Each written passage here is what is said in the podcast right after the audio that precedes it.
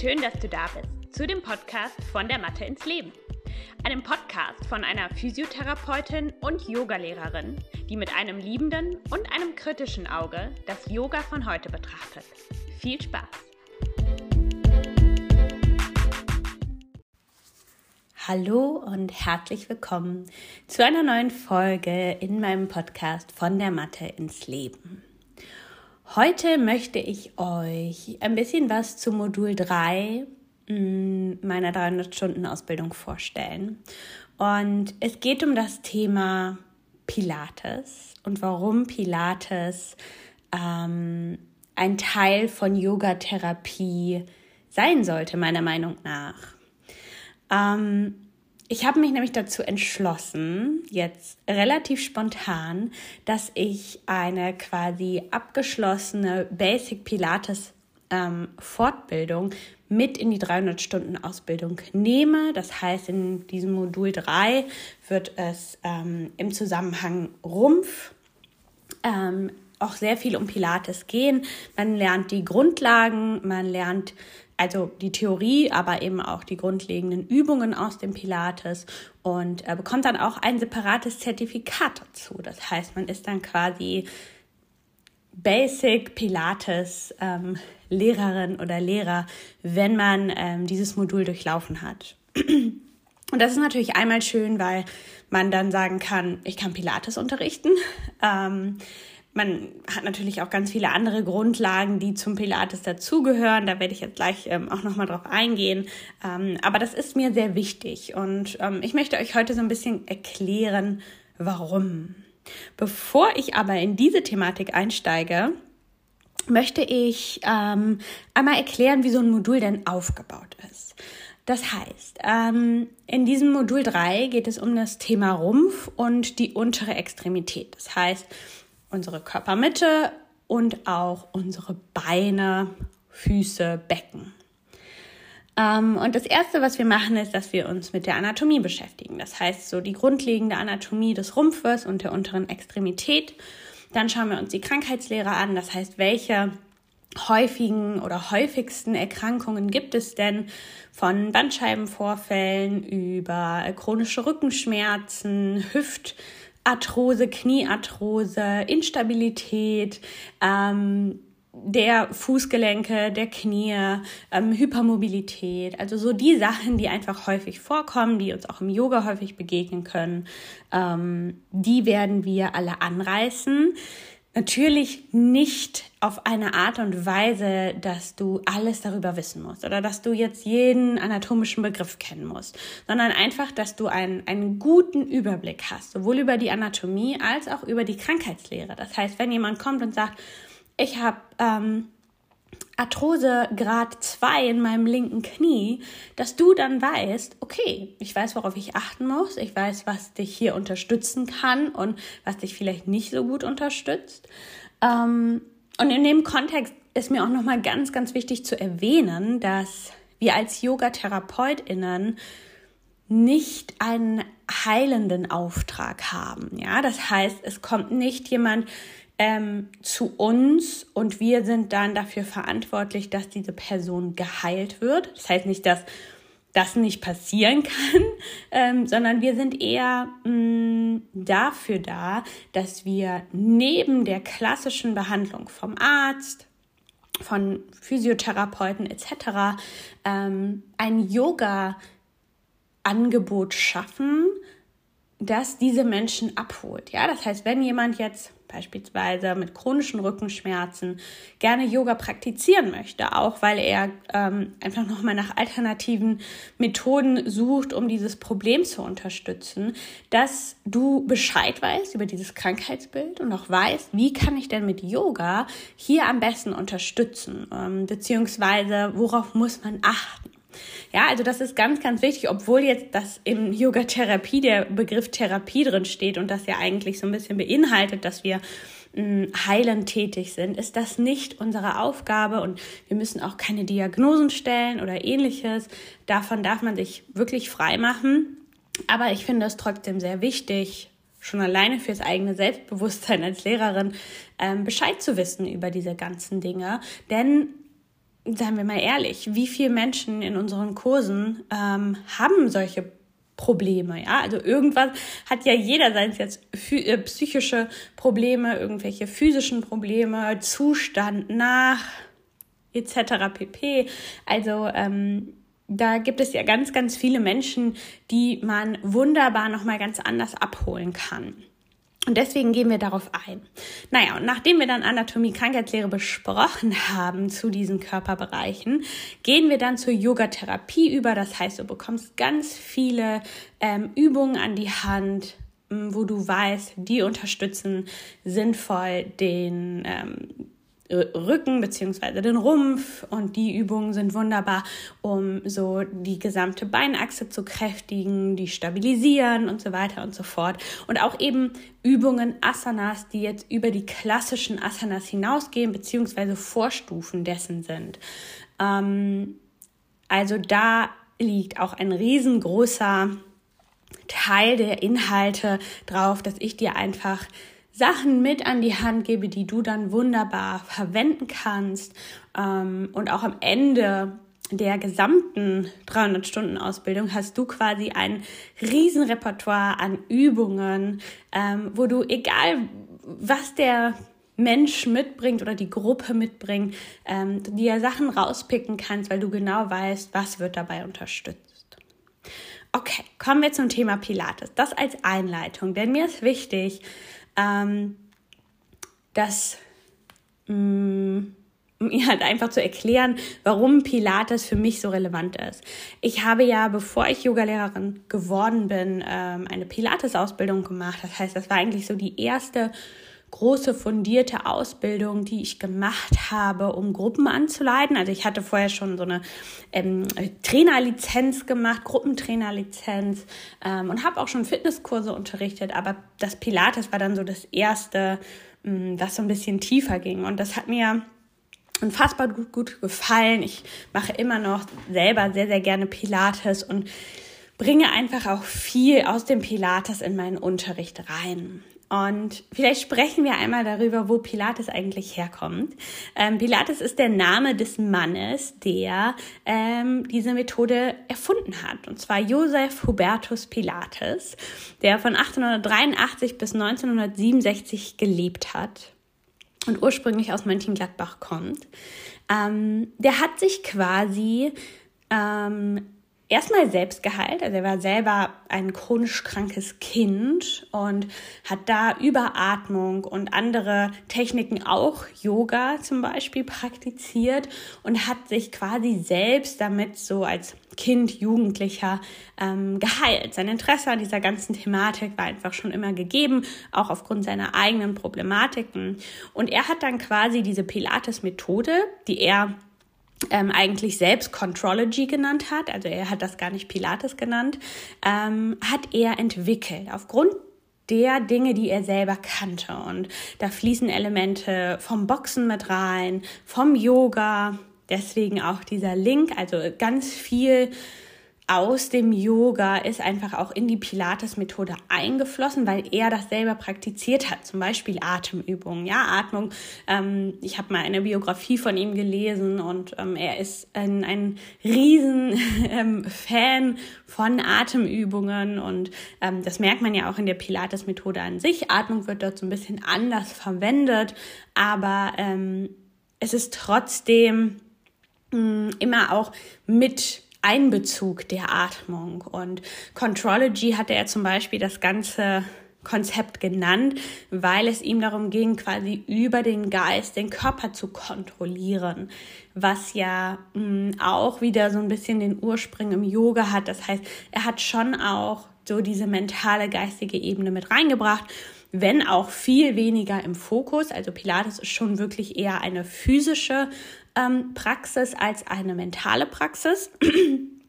ähm, und ich finde es aber einen unfassbar guten Zusatz zum Yoga, denn ähm, im Pilates geht es vor allem um die Beckenboden-, Bauch- und Rückenmuskulatur. Die steht sehr, sehr im Fokus, egal in welcher Ausgangsstellung geübt wird. Und das fehlt mir ganz oft im Yoga. Und das ist auch etwas, das ich so in meiner Erfahrung mit Yoga-Lehrerinnen. Ich habe ja im letzten, in den letzten zwei Jahren mit ja, knapp 80 Yoga-Lehrerinnen zusammengearbeitet, sei es in meinen Fortbildungen oder in Personal Trainings oder in einem Coaching-Kontext. Und ähm, ganz, ganz häufig habe ich gehört, dass sie selber Schwierigkeiten damit haben, so die Körpermitte zu zentrieren und dort wirklich auch den Fokus drauf zu legen. Mhm. Ganz häufig kommen ja auch Widerstände auf, weil das ist eben unser Körperzentrum, unsere Körpermitte. Das hat nochmal eine ganz andere Bedeutung, auch auf einer Metaebene, als jetzt unsere Arme und Beine, ähm, auf die wir ja im Endeffekt verzichten könnten, sage ich mal.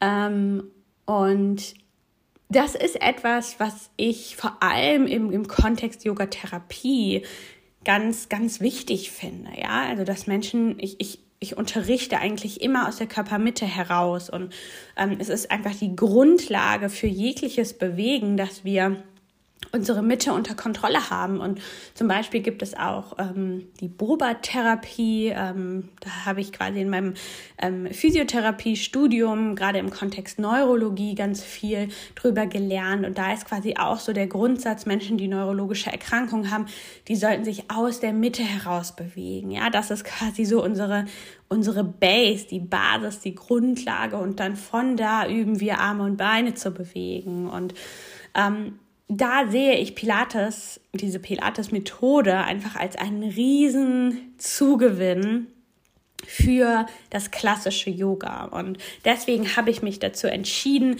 wirklich auch diese hm, Basic-Ausbildung da mit reinzunehmen, weil es gibt zum Beispiel im Pilates eben auch so ähm, Prinzipien, Konzentration, Zentrierung, Kontrolle, Atmung, Präzision und Bewegungsfluss, was ja auch alles Sachen sind, die ganz eng im Yoga-Kontext ähm, zusammenstehen. Und wir werden uns quasi alle diese einzelnen Prinzipien anschauen und schauen, wie kann ähm, ja, man das quasi in, in, in das, was wir weitergeben möchten, reinbringen.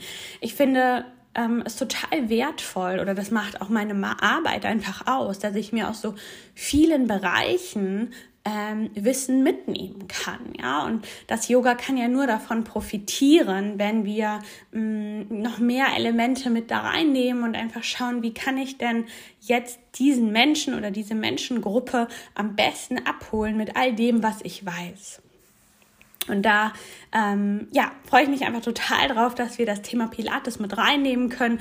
Ganz viele Leute, die jetzt gar nicht mit Yoga und Pilates zu tun haben, die schmeißen das ja sowieso in den gleichen Topf, was es absolut nicht ist. Also das sind schon zwei sehr, sehr unterschiedliche Dinge.